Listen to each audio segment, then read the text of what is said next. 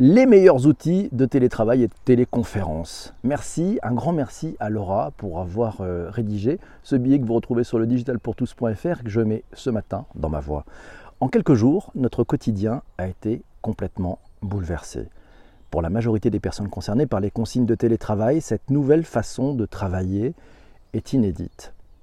Pour la grande majorité des TPE, des PME, voire même des ETI, c'est une grande première dans l'organisation du travail et elles n'ont pas eu le temps, pas forcément eu le temps de s'y préparer. Au-delà des conseils pratiques que nous avons donnés dans l'épisode précédent du Digital pour tous, il était donc important de donner également des conseils sur les outils à utiliser, car mis à part les startups et les entreprises du CAC 40, peu parmi les sociétés françaises sont équipées correctement et travaillent régulièrement avec la myriade d'outils disponibles. Même quand elles les ont officiellement déployés, leur usage est souvent limité au top management et autres cadres qui se déplacent régulièrement. Vous trouverez de ci, de là, de nombreux articles qui listent les outils disponibles et vous êtes probablement submergé d'informations de tout ordre à ce sujet. Mais comment faire le tri?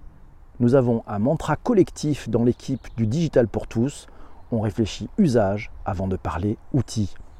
Cet épisode du podcast va vous lister de nombreux outils disponibles que vous pouvez mettre en place de façon simple et dans une grande partie des cas à coût modéré, voire nul.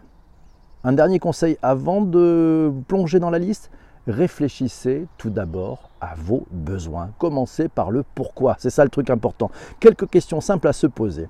Pour les réunions, combien de personnes sont concernées en même temps au maximum? 5, 10, 50 Avez-vous besoin de vous entendre tous, de vous lire, de vous voir? Voilà les bonnes questions. Quel niveau de sécurité est nécessaire? Ou dit autrement, allez-vous parler de sujets sensibles ou simplement de sujets d'organisation du travail qui ne contiendront pas d'informations confidentielles? Posez-vous ces questions. De quel appareil sont équipés vos collaborateurs? De smartphones D'ordinateurs portables? Dans ce cas de PC De Mac? Et puis de quel débit disposent-ils chez eux? En zone peu couverte par la fibre, c'est une question qui est cruciale et peut vous obliger à passer en voix seule des réunions que vous auriez préféré faire en visio. Ont-ils tous des écouteurs? Un endroit calme. Un endroit au calme à leur domicile, surtout avec des enfants à la maison également. Avez-vous besoin de suivre des projets, des tâches, du temps passé sur tel ou tel sujet par vos équipes? Et surtout, ne pas oublier de réfléchir à un outil qui permettra des échanges de convivialité indispensables lors de cette période un peu bizarre pendant laquelle nous allons tous avoir besoin de garder aussi des contacts humains non professionnels. Bref, un petit florilège vous attend, mais n'oubliez pas que quel que soit l'outil, il doit répondre à vos besoins, à vos spécificités et à vos pratiques habituelles. Il y a largement le choix pour tous les usages, pour toutes les bourses, et merci encore d'ailleurs aux entreprises de la French Tech qui, par solidarité nationale, rendent leurs outils habituellement payants accessibles gratuitement pendant cette période, encore une fois étrange, que nous vivons tous pour la première fois. On attaque avec la longue liste, ça vous dit, on y va, rajoutez les commentaires ceux qui sont dans le direct, vidéo, conférence, partage d'écran, allez, dans l'ordre, ils ne sont pas classés. Hein.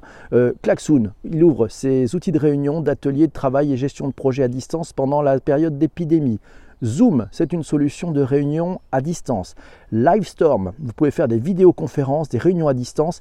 Et la, la startup propose un accès gratuit à Livestorm Meet jusqu'à ce que l'épidémie se résorbe. Skype de Microsoft, c'est les réunions à distance et le partage d'écran. Google Hangout, messagerie instantanée et visioconférence. WebEx, c'est pour la vidéoconférence. On a aussi des outils comme Teams, mais pour la gestion de projets de travail collaboratif. Teams de Microsoft, une plateforme de travail collaboratif. Trello, qui est un outil collaboratif et de gestion de projet. Asana, qui est un outil de gestion des tâches de projet. Slack et Discord, plateforme de communication collaborative, de messagerie, de partage d'écran, de fichiers, de vidéoconférences, avec aussi des add-ons pour Slack, pour permettre aussi d'avoir des groupes de discussion. Et puis autres, autres outils, ben on retrouve aussi Focus To Do, un gestionnaire de tâches et un mini Pomodoro. Vous irez écouter cet épisode qu'on avait fait sur le Pomodoro. Et puis Calendly, Calendly vous permet de planifier des rendez-vous et autres réunions. Mais il y en a plein d'autres, il y a plein d'autres outils et ces outils différents, on va en parler encore un petit peu dans cet épisode. Alors c'est Lionel qui nous dit, ben nous, on a fait le choix de Blue Jean pour les conférences à large audience son interaction, interconnexion avec nos salles de visio et notre réseau social d'entreprise Workplace by Facebook permet d'élargir les usages et de proposer des replays de ces conférences en un clic, c'est plus appréciable. Euh, Coralie, tiens, nous dit WebEx, bien sûr, facile d'utilisation avec intégration de la vidéo sur PC ou en mobilité. La collaboration est sans frontières, la gratuité des comptes WebEx dans le cadre du Covid et l'accompagnement des universités prises de cours par ces mesures, c'est plutôt une très très bonne nouvelle.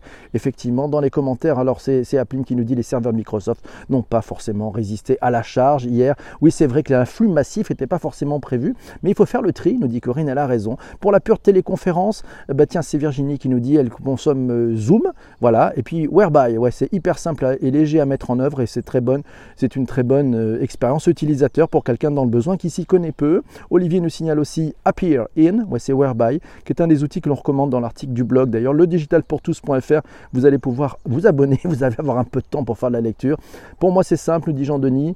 Euh, nous sommes éditeurs de solutions Mitel, My Team. Eh ben oui, c'est ça qui est plutôt bien. Sinon, tiens, Virginie nous dit, mais si une réunion d'échange au sein d'une équipe, projet privilégié, des outils complets de gestion de projet, messagerie, dossier, agenda partagé, backlog de tâches comme Atolia, comme et oui, alors sachez que Atelier offre trois mois gratuits pour mettre aux entreprises, euh, bah, de pouvoir s'y mettre aussi et de pouvoir tester ces différents outils. Bref, bref, ne pas être dans la panade, c'est ça qui est plutôt bien. Et c'est Laura qui nous dit tiens qu'elle a découvert aussi un article, un article qui nous permet de savoir que bah, c'est dans Presse Citron, c'est via Aurélia, un article sur le télétravail. Et puis on parle aussi de la startup Bloomin, qui met ses outils à disposition pendant la crise. Voilà, on trouve ça sur euh, @bloomin.fr.